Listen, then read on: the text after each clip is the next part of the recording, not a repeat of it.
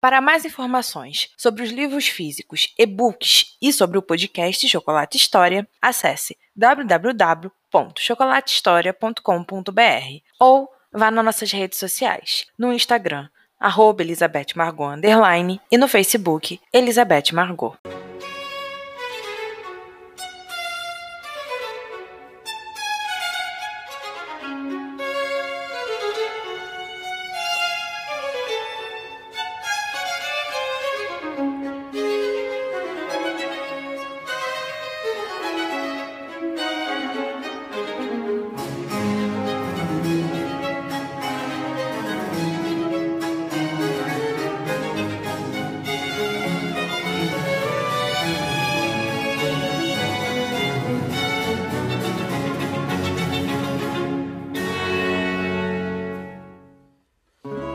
Abril de 1810. Ele estava liberado, não totalmente, mas o suficiente para não usar mais a tala e poder se locomover dentro da própria casa. Claro que sem colocar o pé no chão ou fazer qualquer tipo de esforço com a perna machucada. Robert ainda estava dentro de restritas ordens médicas que diziam que ele não poderia fazer nenhuma força ou movimento brusco com a perna direita. Era o dever de toda a casa, desde os criados até as tias, evitar que o conde descumprisse aquilo. Ele não ligou muito, sabia que cumpriria as ordens. Queria voltar a andar normalmente, e como tal, não pensaria em sair por aí colocando força onde tinha uma fratura. A primeira coisa que Robert fez depois que a tala e a restrição da cama se foram foi tomar um banho decente. Claro que com muita ajuda e cuidado com a perna. Tinha que se apoiar em alguém sempre que quisesse andar, mas era melhor isso que ficar preso naquela cama com as tias ao lado todas as tardes. Depois deixou que fizessem a barba propriamente. Geralmente em Roston não tinha um valete, apenas em Londres ou em outras cidades. Em casa preferia se vestir sozinho, ser mais independente. Então quem lhe ajudava em praticamente tudo era Albert, que não era um incômodo, pois o mordomo conhecia desde criança e já o tinha ajudado em machucados infantis. O que mudava era que ele era um homem de 30 anos, mas Robert começava a achar que Albert ainda o via como pequeno herdeiro do conde Edward. Vestiu roupas apropriadas e finalmente disse às tias que queria passar mais tempo sozinho, que foi recebido com grande protesto por parte das três, mas ainda assim foi aceito. Seu escritório foi mudado para o quarto os criados levavam os papéis importantes que Albert tinha separado a pedido de Robert, e ele finalmente pôde voltar a trabalhar, a organizar sua correspondência e assuntos de negócios. Geralmente fazia isso à cama, em uma pequena mesa portátil, o que não era algo que o agradava muito, mas pelo menos estava fazendo alguma coisa. A dor já não o incomodava como no primeiro mês. Com a entrada do segundo mês e de uma nova fase na recuperação, Robert conseguia raciocinar, conseguia organizar a vida, mesmo que ainda estivesse fazendo isso na cama. Era melhor do que nada. Ele ia até os outros cômodos do andar de cima. Ia até a sua biblioteca particular ou ao grande corredor, que era onde a galeria de arte da casa ficava e dava ligação para a biblioteca principal.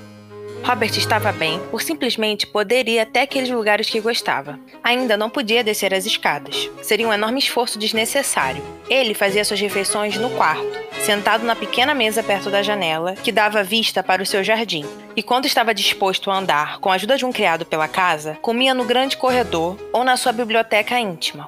No fim, levava uma rotina boa, calma, restrita, mas ainda assim agradável, pois estava trabalhando, lendo e frequentando um dos lugares que mais gostava na casa.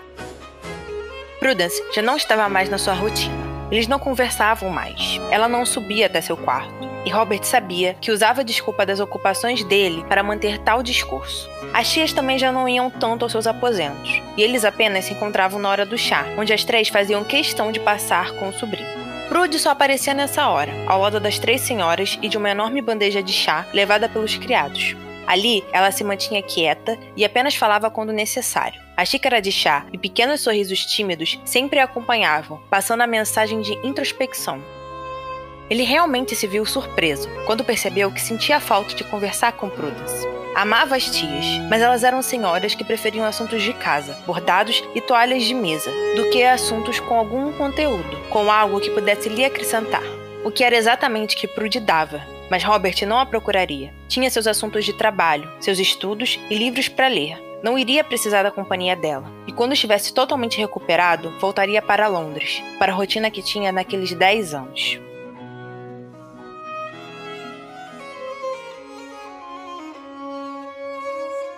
O sol tinha saído com bastante força naquele dia. Robert já havia respondido as cartas de negócios e agora estava em sua biblioteca particular, mergulhado em um livro de Locke. Gostava das ideias do filósofo. Eram bem mais racionais e úteis de serem aplicadas que qualquer outra.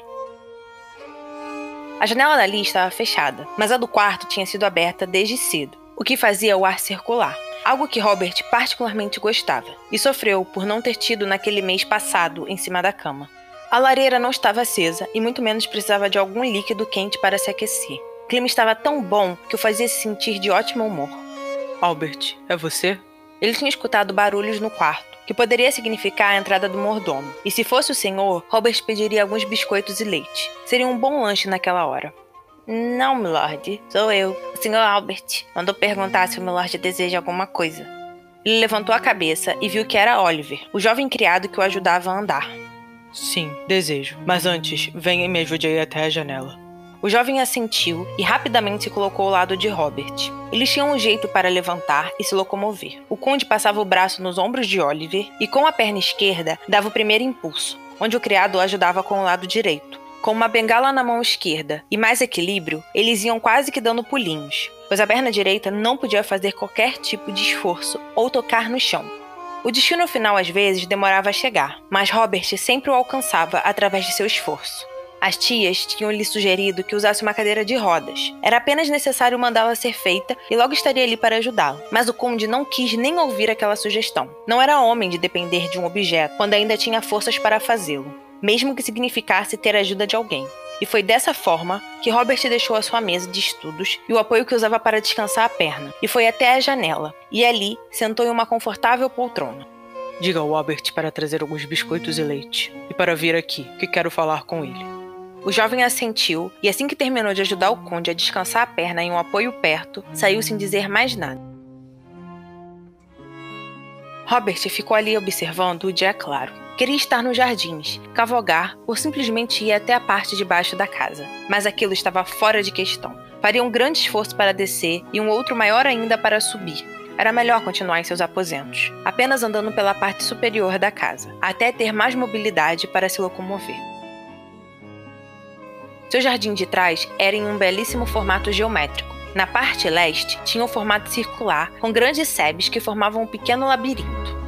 A parte oeste era em um formato de hexágono. Tinha também grandes e bem cuidadas sebes, mas apenas para formar um canteiro interno, com flores bem cuidadas e bancos. O centro do jardim, que era a parte principal daquela belíssima obra de arte botânica, era em uma forma quadrada. Tinha um enorme, belíssimo e longo chafariz, onde, se estendendo pelo centro e rodeando pelos lados, haviam lindas e bem cuidadas flores que eram margeadas por um caminho de pedra. Era uma linda visão, e Robert a aproveitou com grande tranquilidade. Mas algo mudou a paisagem do centro. Ele não estava focado naquela parte do jardim. Gostava de contar e recontar as sebes do lado leste e de relembrar quantas vezes tinha tentado escalar todas. Talvez fizesse aquilo novamente assim que sua perna melhorasse. E quando focou sua visão no ponto central do jardim, viu que alguém, não, não alguém, Prudence, tinha entrado naquela arte. E particularmente, as duas combinavam muito bem. Ela usava um singelo vestido de campo na cor verde água. Os detalhes eram em renda branca, e apesar de Robert achar que ela se utilizava demais das vestimentas de uma solteirona, Prude estava bela hoje. Não que não fosse, ela era bonita, isso ele achava desde pequeno. Mas Prudence gostava de esconder sua beleza, preferia se manter no canto e não chamar a atenção, usar roupas sóbrias que não tinham muitos adornos ou eram chamativas. As cores geralmente eram claras e singelas, nada que prendesse os olhos dos homens. Mas ali, rodeada de flores e suas diferentes cores, Prudy se sobressaiu, e Robert reencontrou a beleza que tanto tinha admirado há anos. Os cabelos estavam presos em uma trança frouxa. Aquele era o penteado que mais chegava perto de seu cabelo solto, coisa que Prudence sempre evitava manter em público. Ela regava calmamente as pequenas flores que começavam a desabrochar naquela estação. Estava agachada, com o vestido de campo indo até o chão, cobrindo suas pernas por completo. Prude estava tão linda que chegava a doer. Ele a acompanhou durante todo o pequeno trajeto que ela se dedicou a irrigar as flores e se perdeu na hora. Prudence ia com tanta delicadeza e dedicação que Robert teve certeza que aquele gesto era provavelmente uma das únicas coisas boas que o mundo tinha e que estava se escondendo de sua crueldade ali, bem no seu jardim. Ele escutou Tia Marigold chamá-la e Prude logo levantou e foi ao seu encontro. Aquilo o fez perder a respiração. O sorriso que viu Prudence dar era algo tão raro, tão lindo e bondoso, que ele mesmo se pegou sorrindo de volta, mesmo que ela não visse, nem imaginasse que estava sendo observada. Era raro vê-la tão espontânea, livre e risonha. Raro ver a antiga Prudence.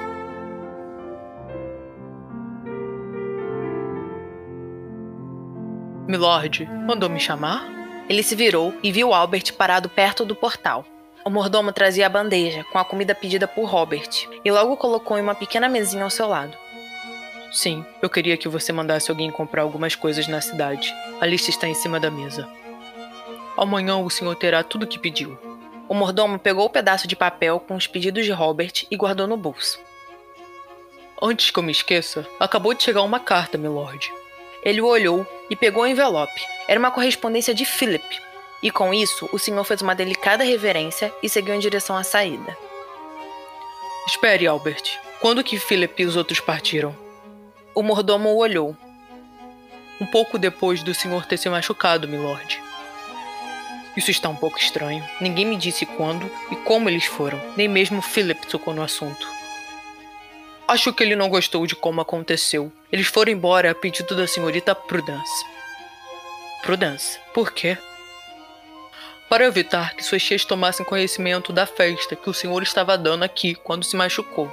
Robert olhou involuntariamente para o jardim já vazio e refletiu sobre as palavras de Albert. Prudy tinha feito aquilo para evitar que as tias vissem o pior dele. Tinha protegido sua imagem, mas a troco de quê? Ou melhor, por quê? A senhorita Prudence só deseja o melhor para o senhor e faz tudo o que pode para garantir que não sairá ferido, milord. Ele se voltou para o mordomo surpreso. Albert nunca era muito aberto ou sociável, mas quando era preciso, sempre dizia as palavras necessárias. E aquele era o momento certo para isso. Eu sei que sim, Albert. Ela é o meu oposto. Enquanto Prudence sempre buscou me proteger, eu sempre busquei machucá-la. E em silêncio, o mordomo se retirou, deixando Robert pensativo sobre o peso daquelas palavras.